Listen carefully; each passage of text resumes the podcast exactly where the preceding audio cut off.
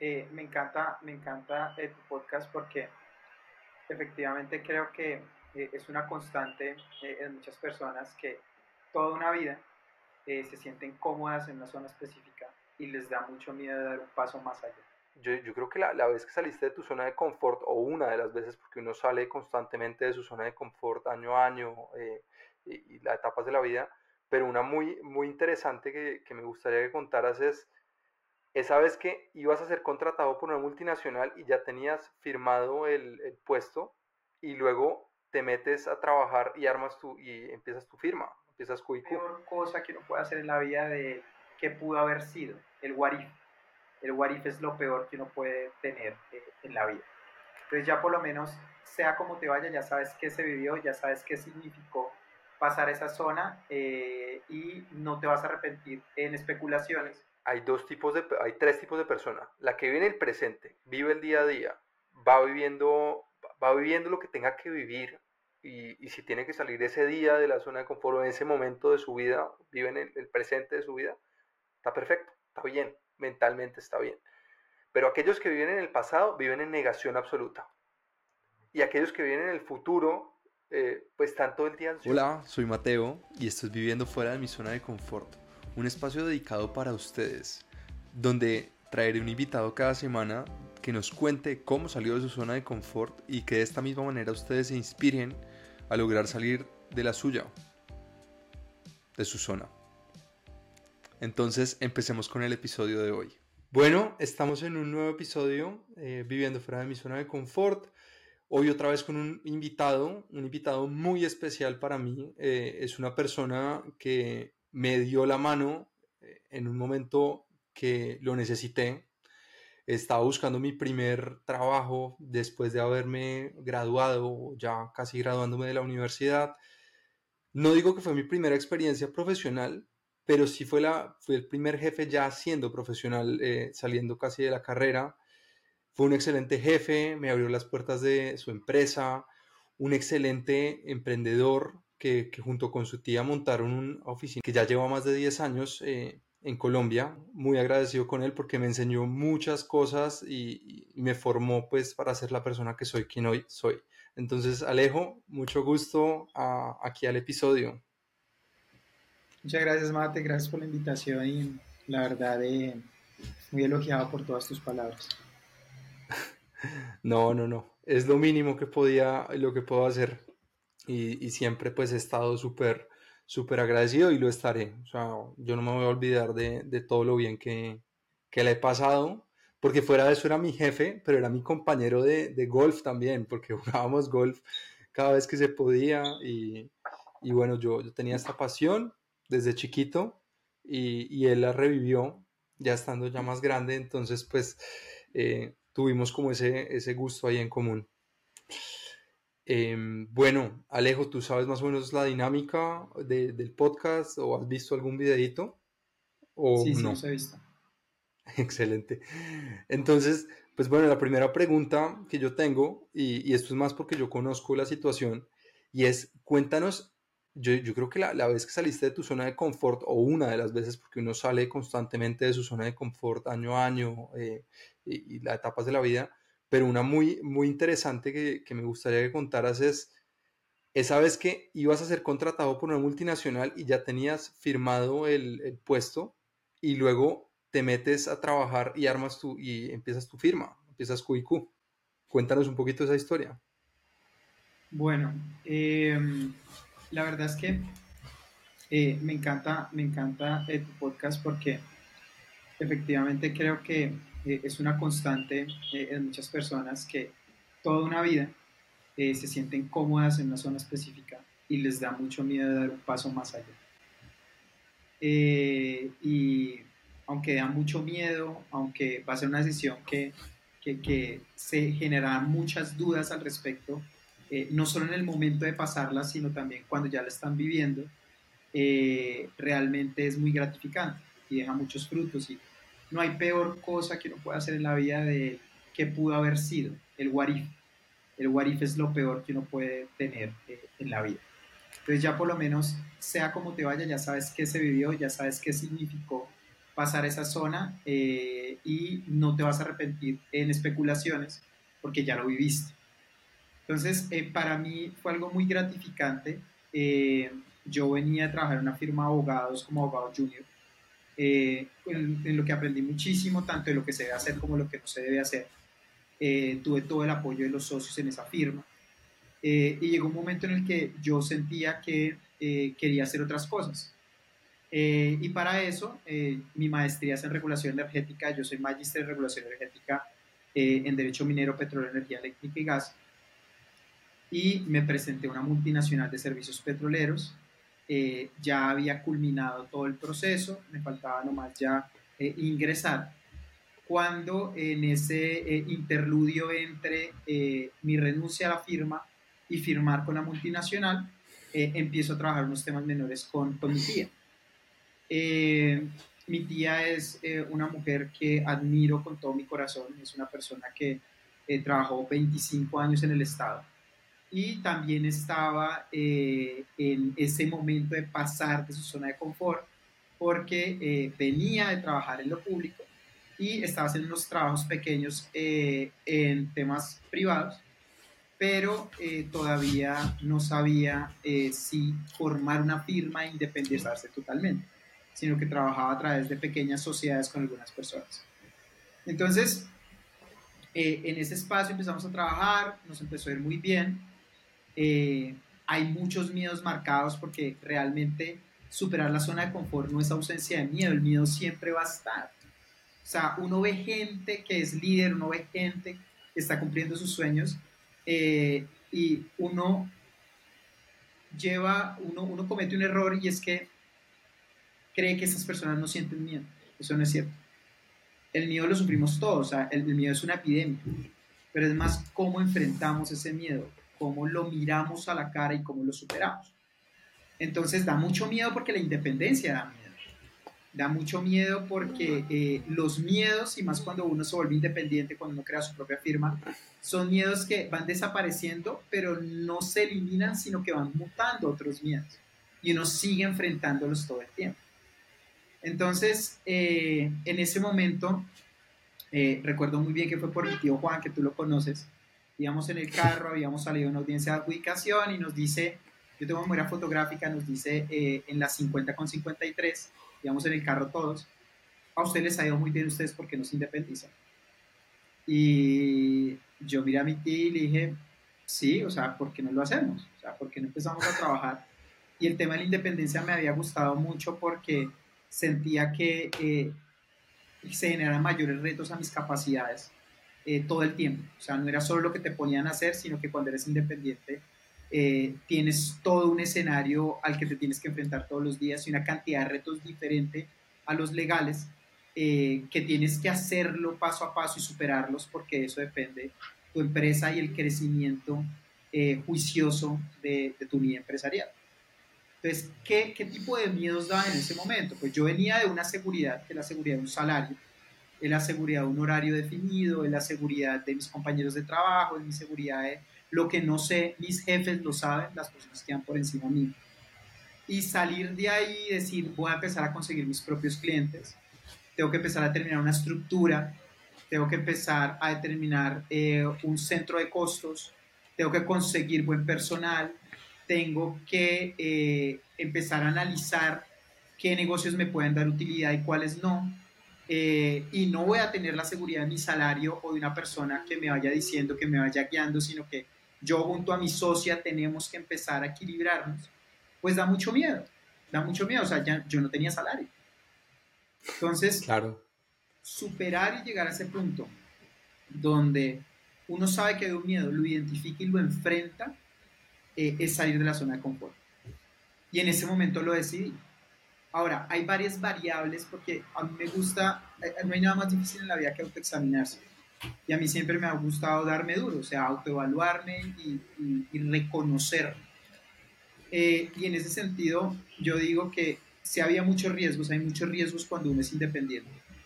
Como les digo, o sea, el tema de la seguridad de un salario, el tema de tener todo un grupo a tu alrededor que te apoya, el tema de saber que tienes eh, un ingreso seguro mes a mes, que hay una base de clientes que ya son socios de esa empresa, tu empleador ha venido desarrollando años a años. La experiencia, que nunca, nunca hay que dejarla a un lado, la experiencia es muy válida, tanto la experiencia propia como aprender de las experiencias de otros.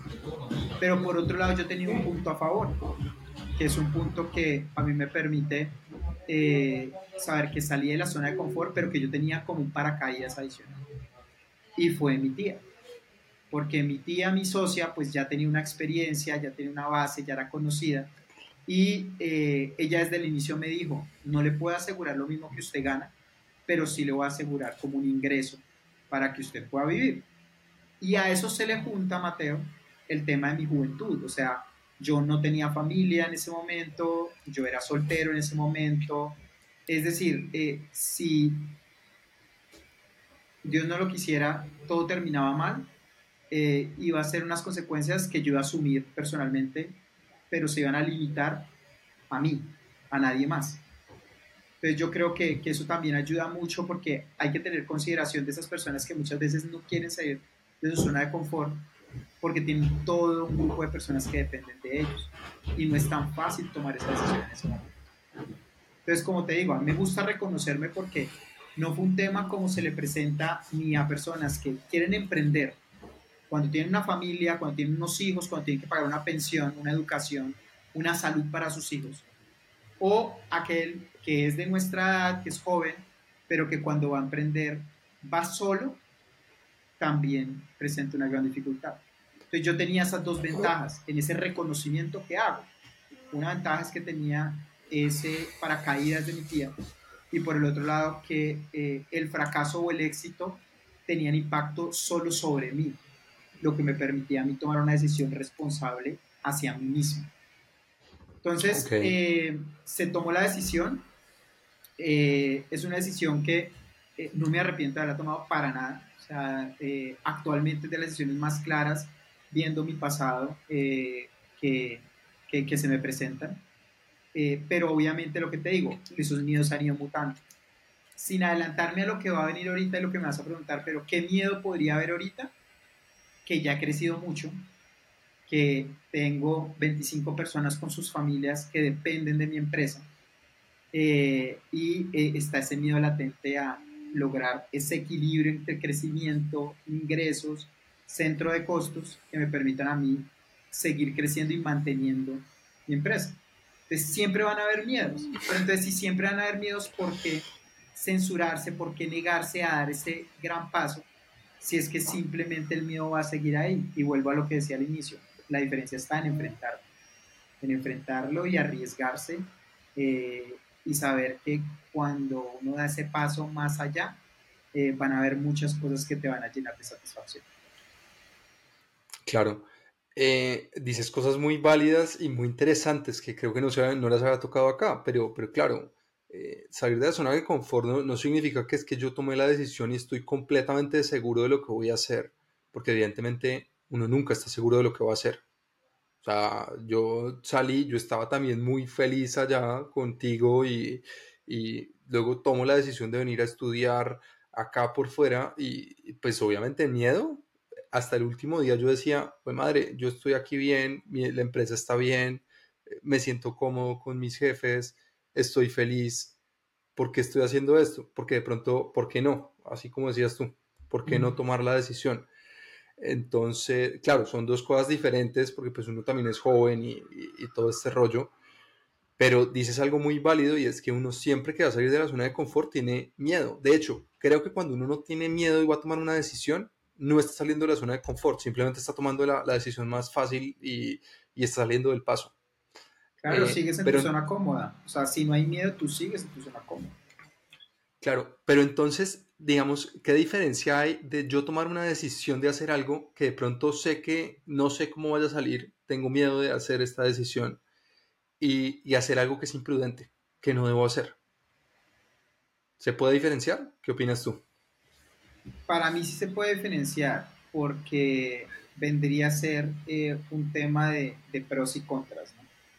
Eh, y es que cuando tú sales de tu zona de confort, la decisión está plenamente justificada. El tema es que estás en una comodidad que sabes que te va a hacer asumir nuevos riesgos, nuevos retos. y llegar a una zona desconocida. Entonces, eh, existe cierto raciocinio en la decisión que vas a tomar y existe una lógica en qué voy a enfrentar, ¿sí? Mientras que en la imprudencia no la hay. O sea, cuando yo estoy haciendo algo totalmente imprudente, cuando de pronto decido simplemente sin un plan a seguir, eh, tomar una decisión que me aleja de todo lo que tengo en ese momento, ahí estamos cometiendo una imprudencia. Porque es que enfrentar un miedo, salir de lo que me hace cómodo, no significa eh, que yo no organice, que yo no planifique lo que voy a hacer. ¿Sí? Entonces, lo pongo en tu ejemplo. O sea, una cosa es decir, yo tengo mi puesto, yo tengo mi salario, eh, yo estoy creciendo en esta firma, he hecho muchas cosas buenas, me siento bien en el ambiente y simplemente me voy eh, a viajar sin un plan específico. A lo que tú hiciste de fue, listo, ¿qué pasa si me salgo de la zona de confort? ¿Cuál sería la forma en la que me salgo de mi zona de confort? Sería eh, mejorar mis estudios, prepararme más para poder ofrecer más en lo que yo quiera hacer en un futuro. Entonces uno empieza a buscar becas, uno se gana una beca, uno empieza a buscar cómo se va a sostener en el exterior, empieza a buscar un trabajo en el exterior. Eso es una decisión inteligente. Entonces salir de la zona de confort te da miedo, te da temor, pero existe una planificación, existe un paso a paso, existe un raciocinio en lo que estás aplicando, lo cual llega al punto en el que te permite enfrentar el miedo. Mientras que cuando tú te vuelves y tomas una decisión que está por fuera de todo raciocinio y toda lógica, es cuando cometes influencias. Esa es la diferencia real. Pero, pero está muy bien que lo digas porque para muchas personas en la comodidad en la que están, confunden esos dos parámetros y salirse de la zona de confort como tal significa ya una imprudencia. Es como, ¿por qué no se queda ahí? ¿Sí? Y pasa algo muy curioso que alguna vez veía en un video que me gustaba poner a los estudiantes cuando hablábamos de este tema que siempre me interesaba salir de la zona de confort. Y era que ha existido un cambio de mentalidad. A través de diferentes generaciones ha existido un cambio de mentalidad. Y no es por criticarlos, o sea, eh, nuestros antepasados, nuestros abuelos, nuestros papás, eh, venían de una forma de ver la vida donde eh, la prioridad era un trabajo seguro que me permitiera pensionar. Y hacían lo que fueran, aguantaban lo que fueran por ese trabajo seguro. Ese cambio de mentalidad llevado a que eh, las personas asuman mayores riesgos a través de la planificación, de la planeación, para salir de esa zona de confort. Entonces, dentro de esa mentalidad, porque es un tema de mentalidad, veía yo en ese video que hablaban de eh, la fábula de la lechería. Entonces, a todas nos lo han leído, la persona que llega ordeña una, una, una, campesina que ordeña una vaca y va caminando y va empezando a planear qué va a hacer con esa leche. Entonces dice, yo vendo esta leche, con esta leche, si hago más o menos cinco viajes, ya me compro otra vaca, entonces ya no van a ser dos eh, de leche, sino que van a ser cuatro eh, y ya con eso yo podría eh, empezar a que sean reproductoras y ya no vendo solo leche, sino también puedo vender carne. Y entonces ella se empieza a imaginar cómo va a haber ese paso a paso para lograr sus sueños y para hacer crecer su negocio. Y esa fábula que nos enseñaban desde niños, ella por estar soñando, se choca y se le derrama la leche. Entonces, ¿cuál era el mensaje de eso? No sean soñadores. O sea, piensen en su presente, concéntrense en su presente, pero no piensen en el futuro, porque pensando en el futuro van a perder lo que tienen en el presente. Entonces, indirectamente los estaban lavando la cabeza para no salir de la zona de confort y para mantenerlos en esa comodidad a la que estábamos acostumbrados. Lo que pasa es que yo, pues, o sea, sí estoy de acuerdo con lo que acabas de decir, pero hace poquito me leí un libro que lo recomiendo, bueno, se llama Cómo hacer que te pasen cosas buenas, de Marianne Stape, creo que es que se llama.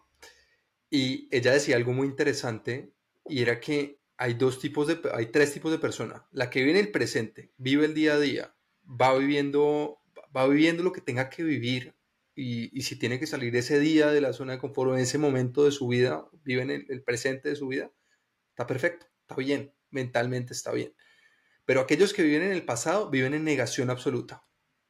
Y aquellos que viven en el futuro eh, pues están todo el día ansiosos porque no saben qué va a pasar de aquí en adelante.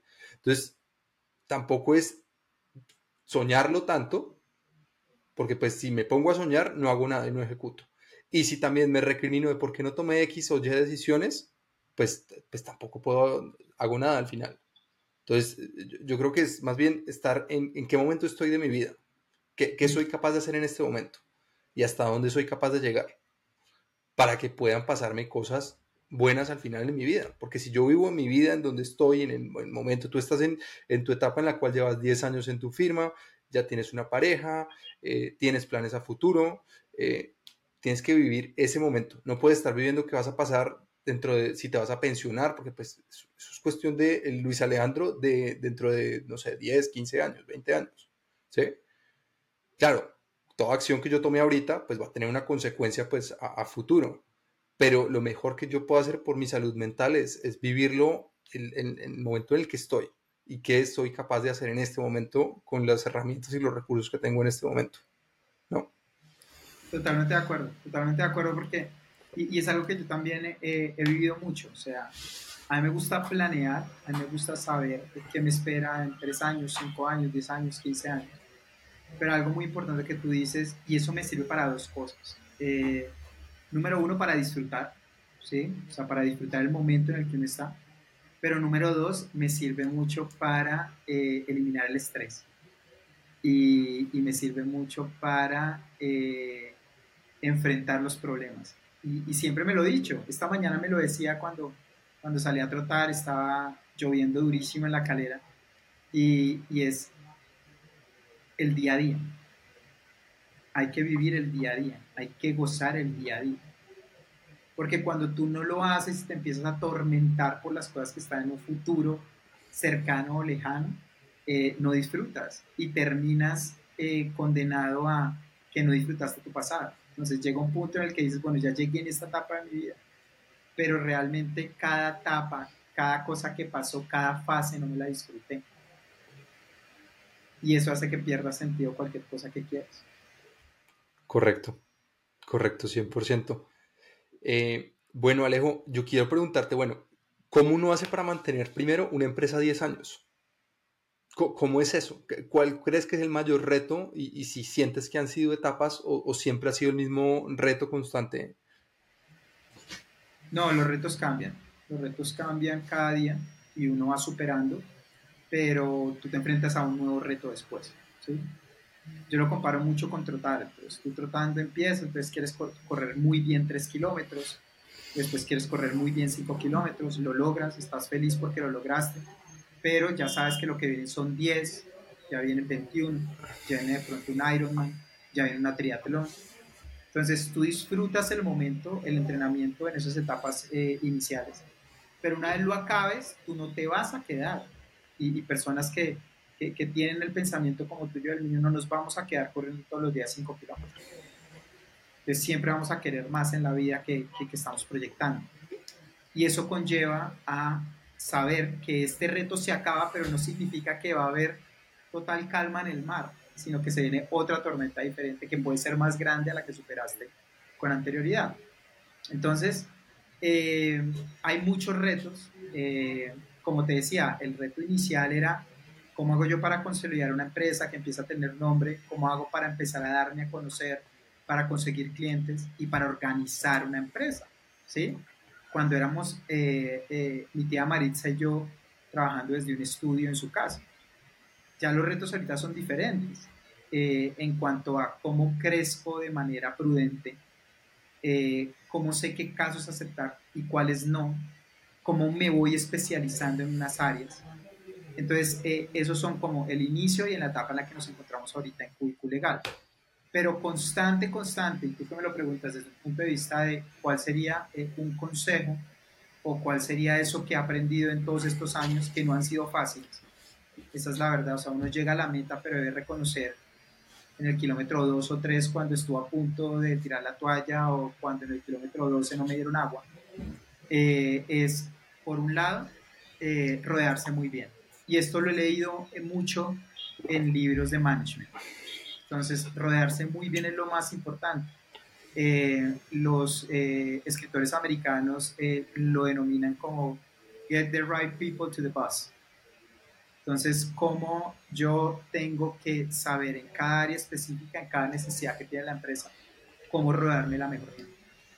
Y eso te va a permitir a ti concentrarte, generar un foco de a qué te tienes que dedicar como socio, porque tienes un grupo alrededor en el que puedes confiar.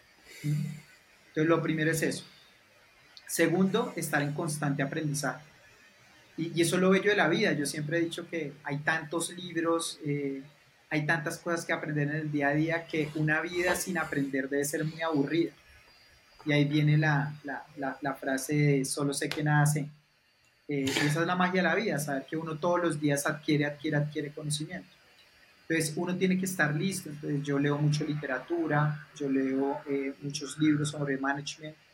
Eh, me gusta ver la experiencia de otras firmas a las que le va bien, a las que le va mal, qué están haciendo, qué hicieron que llevaran a que no pudieran seguir surgiendo.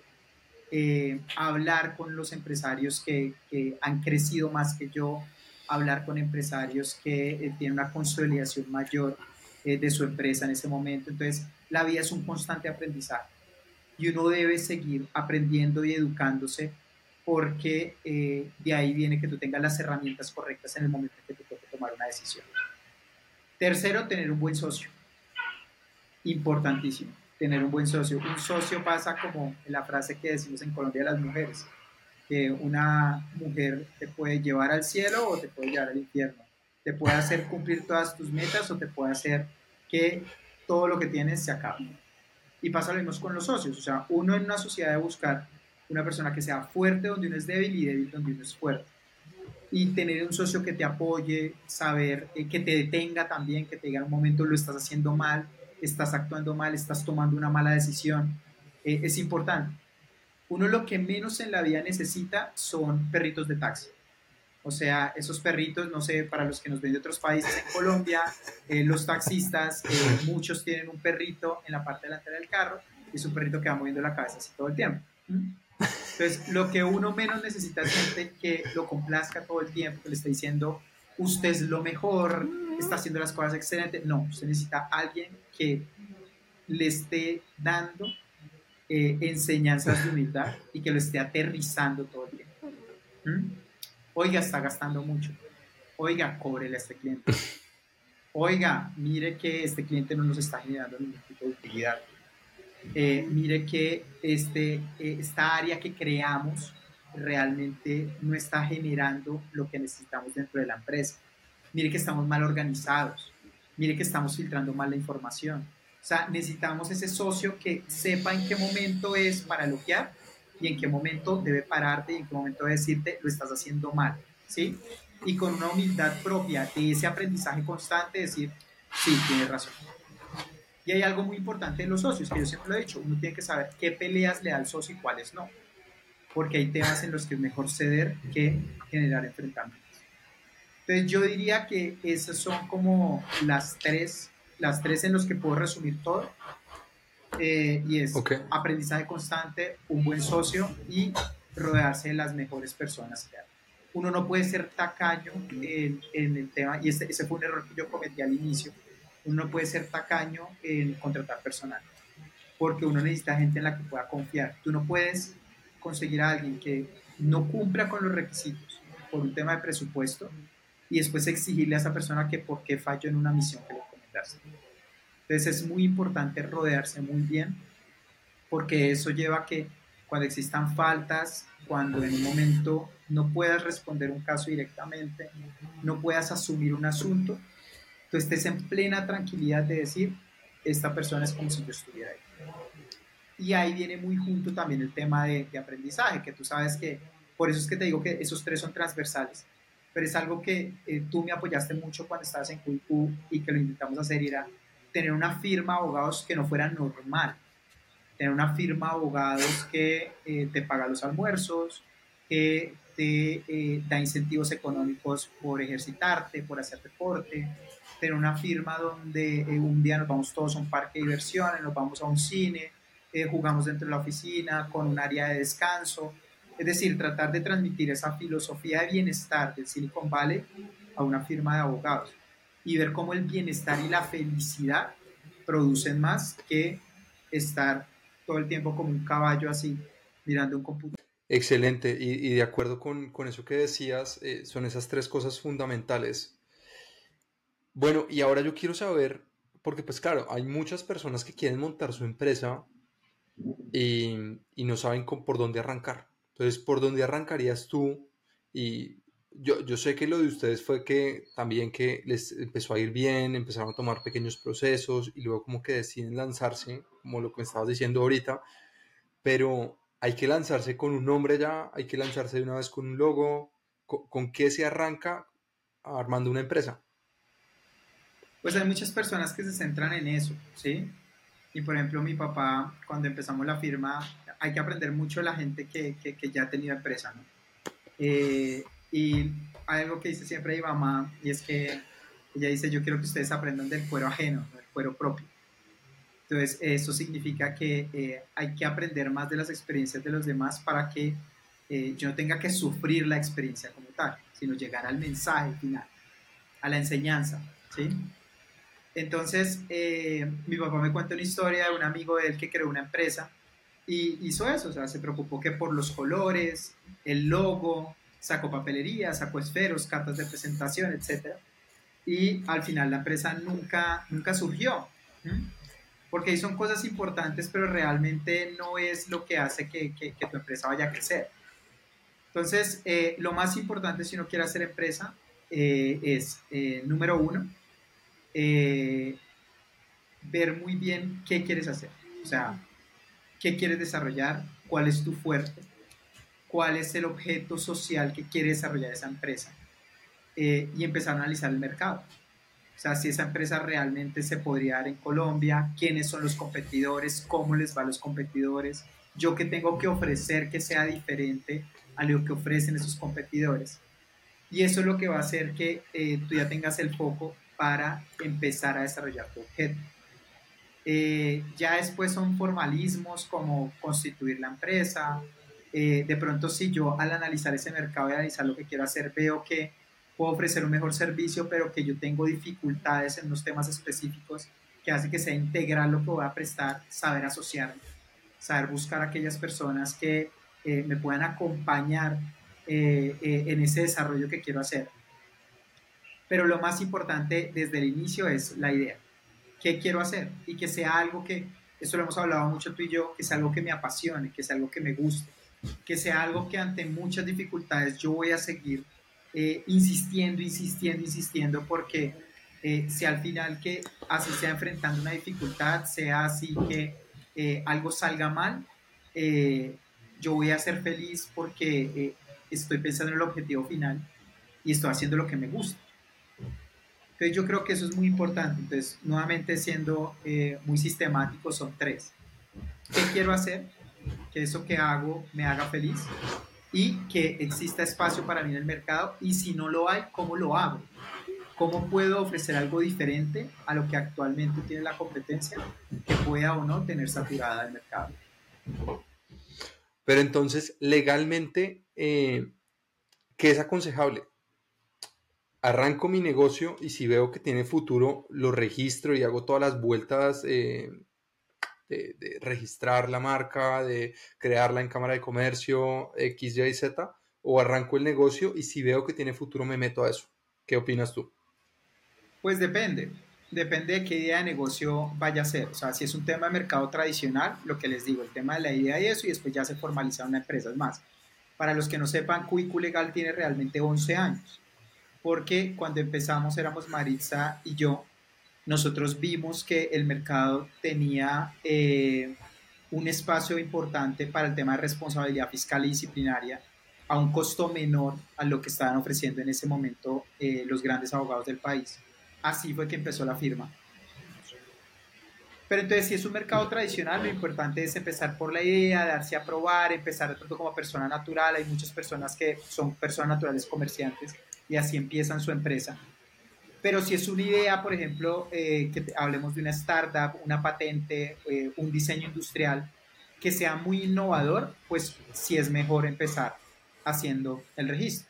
Entonces esto depende mucho de qué tipo de idea yo esté ejecutando, de qué tipo de empresa vaya a desarrollar. Pero lo que yo digo es que hay que enfocarse en lo importante. Y lo importante acá es que yo tenga un servicio que la gente quiera y un servicio que tenga espacio en un mercado. Eso es lo más importante. Ya el resto de formalismo se puede dar y como le digo, de acuerdo a la idea que tengas de empresa, se puede formalizar.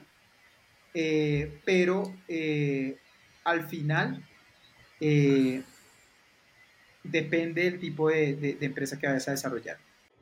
Bueno, muy, muy interesante y, y sí, va a depender completamente de qué tipo de servicio vayamos a prestar y ponernos las pilas evidentemente, y si es algo pues de propiedad intelectual o algo ya muy innovador, como tú decías, sí, 100% de acuerdo que se debe registrar primero la patente y no vaya a que uno la vaya a perder después. Pero bueno, listo. Después de crear la empresa, hay algo que me intriga mucho y yo siempre te he admirado por eso.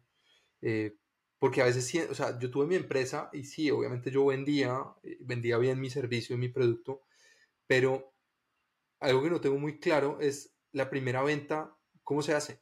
¿Cómo, se le acerca a un nuevo cliente? O sea, listo, le vendes a conocidos. Todo el mundo arranca por el mercado de los que conocen o este me referencia a este, pero luego estás en un evento porque tú vas mucho a eventos y cómo sacas un, negocio de ahí. Yo creo que hay un punto muy importante del emprendimiento y, de tener negocios que es la empatía. Y esto lo veíamos mucho eh, en la empresa eh, y lo hablábamos mucho tú y yo y es que el cliente más que ser un cliente tiene que ser un amigo. Entonces yo te decía que es muy fácil uno terminar la relación al abogado, decir, mire, este me está cobrando menos o con este me siento eh, que tiene más nombre, pero terminar la relación a un amigo es más difícil. Entonces, eh, no es por interés, es simplemente que para que las cosas fluyan y sean mucho mejor, desde cualquier punto de vista, eh, es muy importante que exista cierta familiaridad con, con el cliente a mí me pasó algo muy curioso y es eh, que yo recuerdo el primer cliente que saqué externo. Eh, fui a la Contraloría, estaba revisando unos documentos cuando hay una persona llorando al lado. Y en empatía me le acerqué y le dije, ¿qué le pasa? Cálmese, porque está así, cuénteme bien, todo tiene una solución, todo se puede solucionar. Y era una persona, un directivo que le acaban de fallar un proceso en contra. Entonces yo le empecé a explicar más o menos de qué se trataba, cuáles eran las consecuencias, qué se podía hacer en ese momento. Y, él me empezó a coger confianza. Y esa confianza que se demuestra con esa división entre empatía y conocimiento llevó a que él pudiera depositar en mí su asunto eh, y pudiera cerrarlo como cliente. Entonces, eh, en ese tipo de eventos donde eh, no existe ningún tipo de rigidez de formalidad, eh, donde tú no estás buscando un cliente, simplemente el poder hablar con la persona, el poder saber eh, qué necesidades tiene, qué le incomoda, cómo poder hacer la vida de esa persona mejor, sin ningún tipo de presunción de cerrarlo como cliente. Tú simplemente estás hablando con un ser humano. Y eso hace que de esa confianza que se va generando, se pueda después eh, causar un vínculo comercial que sería cerrarlo como cliente pero todo nace de la empatía, todo nace de eh, generar una relación con la persona donde tú le demuestres que los asuntos eh, de ellos eh, están mejor en tus manos. Entiendo, entiendo y es, y es, válido. A mí yo siento que de las cosas que me cuestan hoy en día es, es esa. Porque es que yo, yo, yo, lo he visto, como lo hace con una naturalidad que es impresionante. Puede estar en, en un café o en, en, lo que sea, algo saca conversación sin pena y, termina uno hablando de negocios a los, no sé, a los 20, 30 minutos. Ah, bueno, eso nos pasó jugando golf una vez que nos mandaron con un señor ahí y, al, séptimo hoyo fue que empezamos a hablar de negocios como tal. Fue, fue chistoso. Entonces son varias cosas. Número, uno, número uno, la empatía, ¿sí? Número dos, eh, saber que en cualquier lugar, en cualquier contexto pueden haber negocios. Eso es, eso es muy importante que tú lo acabas de decir. Número tres, no forzarlos. O sea, tú no conoces a alguien y decirle una vez, oiga, soy abogado, presto mis servicios. Uno no hace las cosas así. Entonces, es lo que tú estás diciendo, es que el ejemplo que diste es perfecto. O sea, al octavo hoyo es cuando uno empieza a hablar de negocios. Entonces, eh, en ese paso a paso, tú estás generando toda una confianza, tú no estás hablando todavía de qué haces, Y es la naturalidad de la conversación la que hace que esa persona te dice, bueno, ¿y usted a qué se dedica? Y ahí tú sabes que ya tienes la entrada. Entonces, eh, es ese tipo, y, yo lo resumo una cosa, yo lo resumo una cosa en particular, y es ser buen ser humano. O sea, yo sé que suena algo muy eh, de mucho romanticismo, pero ser buen ser humano significa preocuparse por los problemas de los demás. Y tú no tienes que estar concentrado en decir, es que perdí mi tiempo si no saco ningún negocio. No, estás obteniendo el mayor conocimiento que puede haber y es a través de otra persona, estás conociendo otro ser humano. Si salen de negocios de ahí, pues excelente, porque nunca se esperan. Saber que pueden suceder, pero no es que uno siempre lo esté esperando cuando se acerca a una persona. O sea, no es que uno siempre tenga la intención de hacerlo. Simplemente te estás familiarizando con una persona generando empatía y ya una vez generas empatía, ya el resto es lo más fácil porque hace que se genere esa confianza para eh, hacer alianzas comerciales y poder empezar a hacer negocios. Genial. Bueno, ya pasamos de hablar de los clientes. Ahora quiero hablar de cuál crees que es el principal reto que tienen las firmas de abogados hoy en día. ¿Cuál es el principal reto que ves que tienes? Hay varios importantes, entonces. Uno de ellos es el tema de la innovación. Eh, tenemos que enfrentar las nuevas realidades que se están presentando. Eh, tenemos que eh, saber identificar eh, lo que tiene que ver con el comercio internacional, que ya estamos totalmente interconectados. debemos hacer alianzas con otras firmas que mantengan la misma calidad de los servicios que prestamos. El tema tecnológico, el metaverso, la inteligencia artificial presentan grandes retos para la, para la carrera, para lo que hacemos. Debemos innovar para no quedarnos atrás temas tan fáciles como eh, una defensa, un poder, un contrato. Eh, si hablamos de velocidad, una firma que esté aplicando inteligencia artificial, pues puede hacerlo en un 1% del tiempo que llevaría un abogado a hacerlo sin este tipo de apoyo. Eh, el tercer reto grande es saber cómo nos adecuamos a la formación de los nuevos profesionales. ya las nuevas mentes, la juventud de ahora, eh, de acuerdo a la forma en la que se está formando, toca saberles llevar. Ya no es un tema de imponer, ya es un tema de debatir, ya es un tema de reflexionar, ya es un tema de tratarlos directamente eh, uno a uno como iguales. Y yo sé que eso suena feo, pero es que eh, no sé cómo sea en el resto del mundo, pero en Colombia existe una jerarquización clara en las firmas de escalafones de abogados. Pero la forma en la que se está haciendo actualmente la formación y del proceso educativo conlleva que seamos mucho más rebeldes frente al conocimiento, mucho más rebeldes frente al statu quo. Y esto no es un tema para quejarse, de decir, es que los jóvenes de ahora ya no respetan, no, es un tema para afianzarlos, darles la confianza de vida y saber reconocer una buena idea. Entonces, para mí esos son los tres grandes retos, la internacionalización, las nuevas tecnologías y saber, porque va a ser mucho más valioso para las empresas reconocer esa nueva forma de aprendizaje y cómo los jóvenes de ahora son rebeldes frente al conocimiento, lo cual puede llevar a cambios importantes en la forma en la que vemos eh, el negocio. Genial. Y, y, metiéndome ahí un poquito con el tema de inteligencia artificial, han implementado eh, algo de inteligencia artificial, han, utilizado ChatGPT para, para, no sé, yo, yo, sé que no es perfecto, porque sé que no es perfecto y he leído noticias donde hay abogados que la han embarrado porque hacen toda una defensa basados en, en ChatGPT, pero lo han intentado utilizar porque digamos que te pueda tirar una base. Lo que decías del poder me parece muy válido, que te revise la ortografía, que te revise los nombres estén bien, eh, o, o no, no han incursionado por ese lado en la firma. Por ahora nos estamos preparando, o sea, eh, le estamos dando la bienvenida a estas nuevas tecnologías. Estamos probándolas, hasta ahora estamos en una fase donde eh, lo que estamos haciendo es evaluar eh, el número de errores que comete y cuál es el rol del abogado frente a esa corrección. Y estamos también capacitando a nuestro personal en lo que es Smart Design frente a cómo enfocar de forma diferente las defensas para que al final el mensaje le llegue a la persona que tiene poder decisorio. Es decir, cómo dejamos ese formalismo que viene desde muchos años en cuanto a la estructuración de las defensas por uno donde eh, de pronto a través de gráficos y presentaciones eh, deje un mensaje mucho más claro. O sea, tenemos que reconocer que estamos ante un mundo que está innovando y que impacta realmente el mercado legal.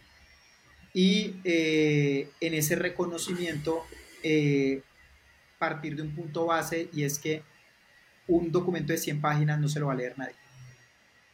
Entonces toca buscar alguna forma en la que el mensaje llegue en la que realmente la persona pueda analizar, comprender de forma fácil lo que le queremos comunicar.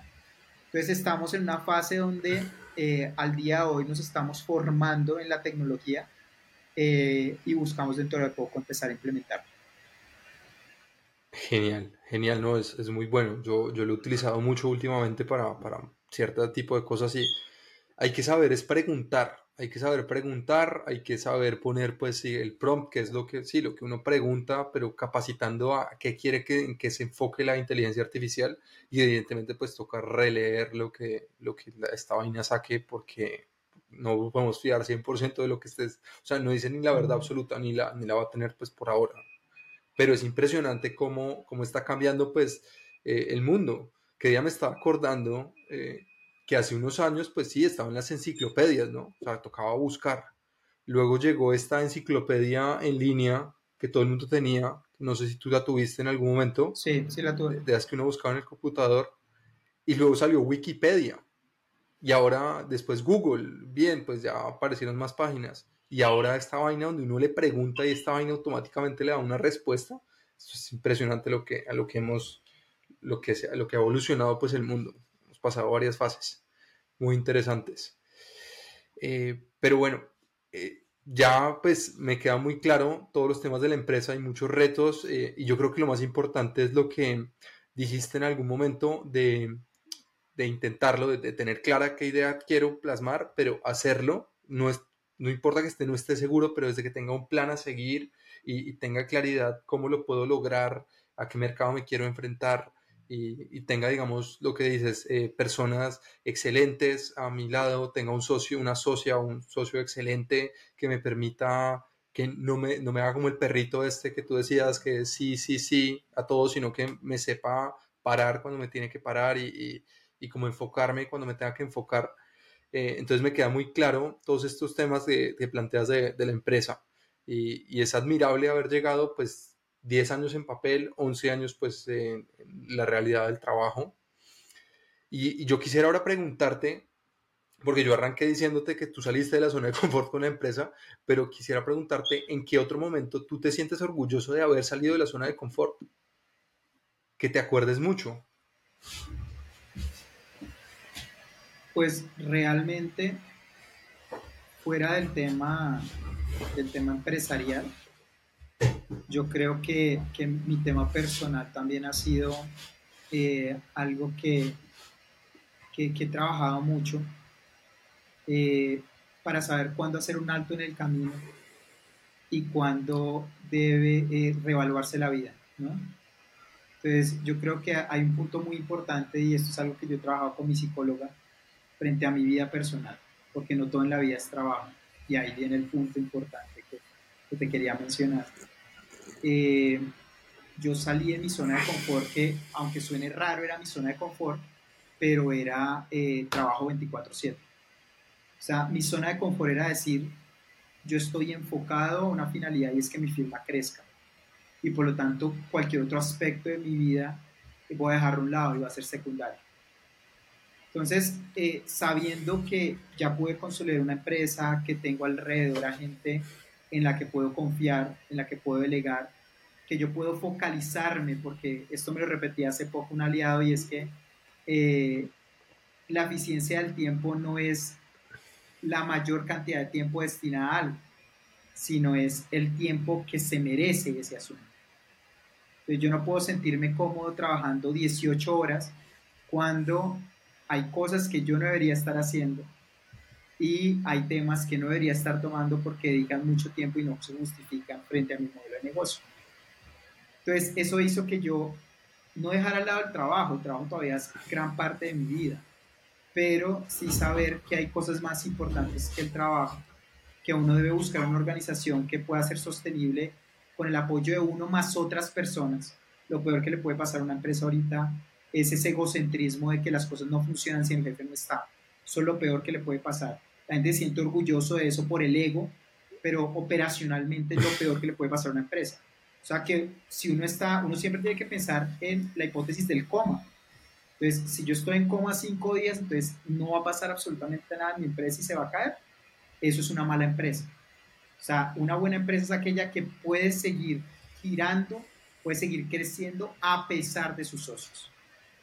Entonces, eh, ¿cómo salí de mi zona de confort? Mi zona de confort era trabajar todo el día, llegar a la casa a trabajar, eh, todo el tiempo estar en llamadas con clientes, todo el tiempo estar viajando y decidí hacer una pausa en el camino, concentrarme en hacer deporte, concentrarme en hacer un crecimiento espiritual, en la meditación, dedicándole más tiempo a mi pareja, dedicándole más tiempo a mi familia, a mis amigos que había dejado a un lado.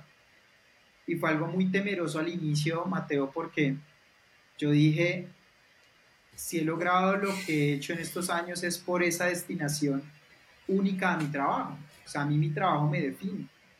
Y mi trabajo era mi justificación para no centrarme en los otros aspectos de mi vida.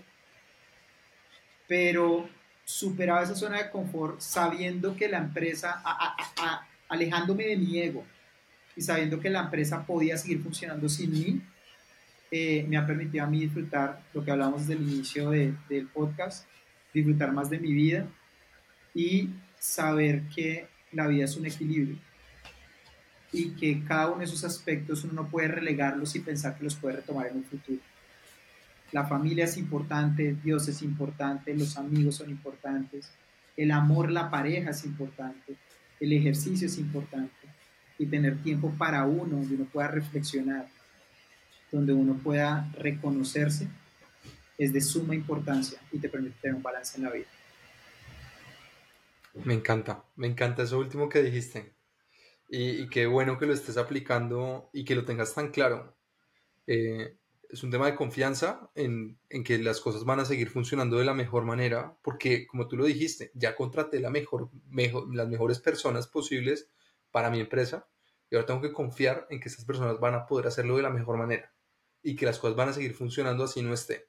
Pero me parece aún mucho más válido que te estés dando tiempo para ti, porque yo conocí a Alejandro dos años casi y hombre, tú trabajabas todo, todo el día, a todas horas estaba trabajando. Entonces me parece, me parece muy increíble que has tomado ese paso, que sé que no es fácil, porque yo sé que no es fácil dejar que las cosas no fluyan sin, sin, sin que tú estés presente ahí, pero, pero me encanta que has dado esa decisión, porque te lo mereces y, y mereces ser feliz, no, no trabajar, que yo sé que trabajar te hace feliz, pero hay muchas más cosas más que el trabajo en, esta vida. Entonces, en serio me encanta esa reflexión que, hiciste al final.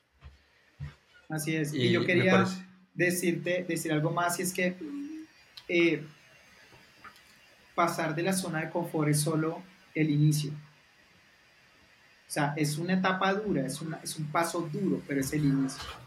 Porque algo que también he aprendido mucho en mi vida es que, lo digo para toda la gente que nos escucha, para que no digan, oiga, pasé de mi zona de confort y las cosas fueron peor o no fueron como yo esperaba.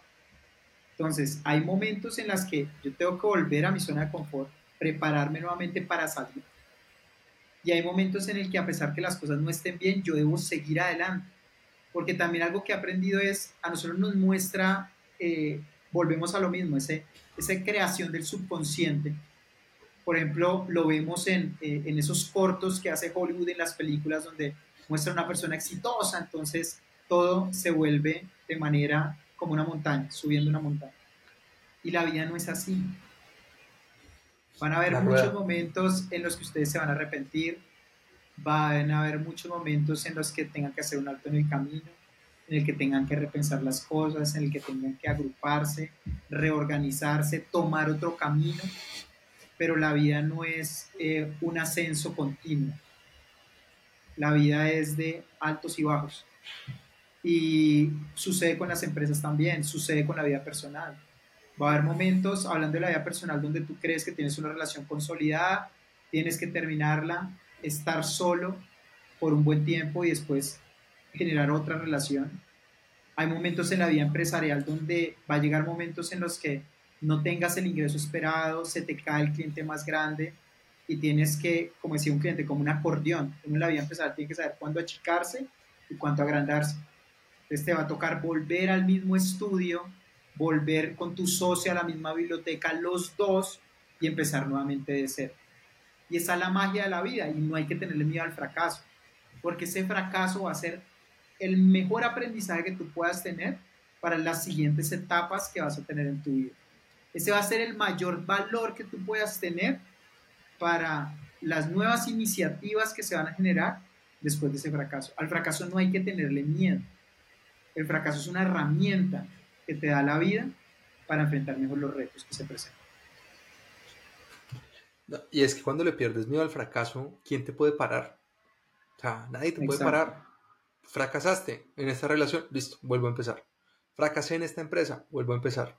No importa. Hay gente que lo intenta 50 veces. Y a la 51, ¡pum! La hizo. Pero el tema es dejar ese miedo al fracaso, al error constante. Es que yo cometo muchos errores. Bueno, no los vuelva a cometer los mismos errores, cometa unos nuevos, aprenda de esos errores y, siga. No le tenga miedo a, quedarse estancado.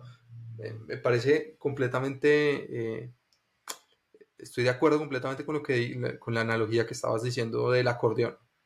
Hay que adaptarse porque toca vivir, toca vivir y, toca saber en qué momento salirse de la zona de confort y en qué momentos hay que volver otra vez a la zona de confort. Se llama vivir, completamente. Alejo, me encanta tenerte por acá. Qué buenas reflexiones, eh, qué buenos aprendizajes. Me encanta que tu empresa vaya muy bien. Me encanta que se hayan podido consolidar aprendí muchísimo, te lo recalco todas las veces que puedo, eh, muy agradecido por haber podido compartir contigo, conocerte como persona, con poderte decir que eres mi amigo, más allá de que fuiste mi jefe, y, muy agradecido con, con, con, ustedes dos, tanto con la Maritza como contigo. Aprendí un montón de ustedes y muchas gracias por haber aceptado estar aquí en este episodio. A ti muchas gracias por este espacio. Gracias por eh, el compartir este momento y agradecerte enormemente por eh, generar este tipo de oportunidades en las que a través de la experiencia se puedan generar todo ese tipo de aprendizajes que sirven en la vida. Gracias Alejo. Fuerte abrazo y recuerden a todos seguirnos en nuestras redes, arroba viviendo fuera de mi zona de confort y si algún día necesitan alguna ayuda legal, pues QIQ Legal pues los puede ayudar. Eh, así muchas gracias. Bueno, esto fue todo por el episodio de hoy. Recuerden seguirnos en todas nuestras redes. Estamos en TikTok, arroba viviendo fuera de mi zona, igual en Instagram. Y también pueden suscribirse en Spotify, en Apple Podcast, en Amazon Music o en Audible. Y también, si quieren, nos pueden ver en YouTube. Entonces, ya saben, suscríbanse.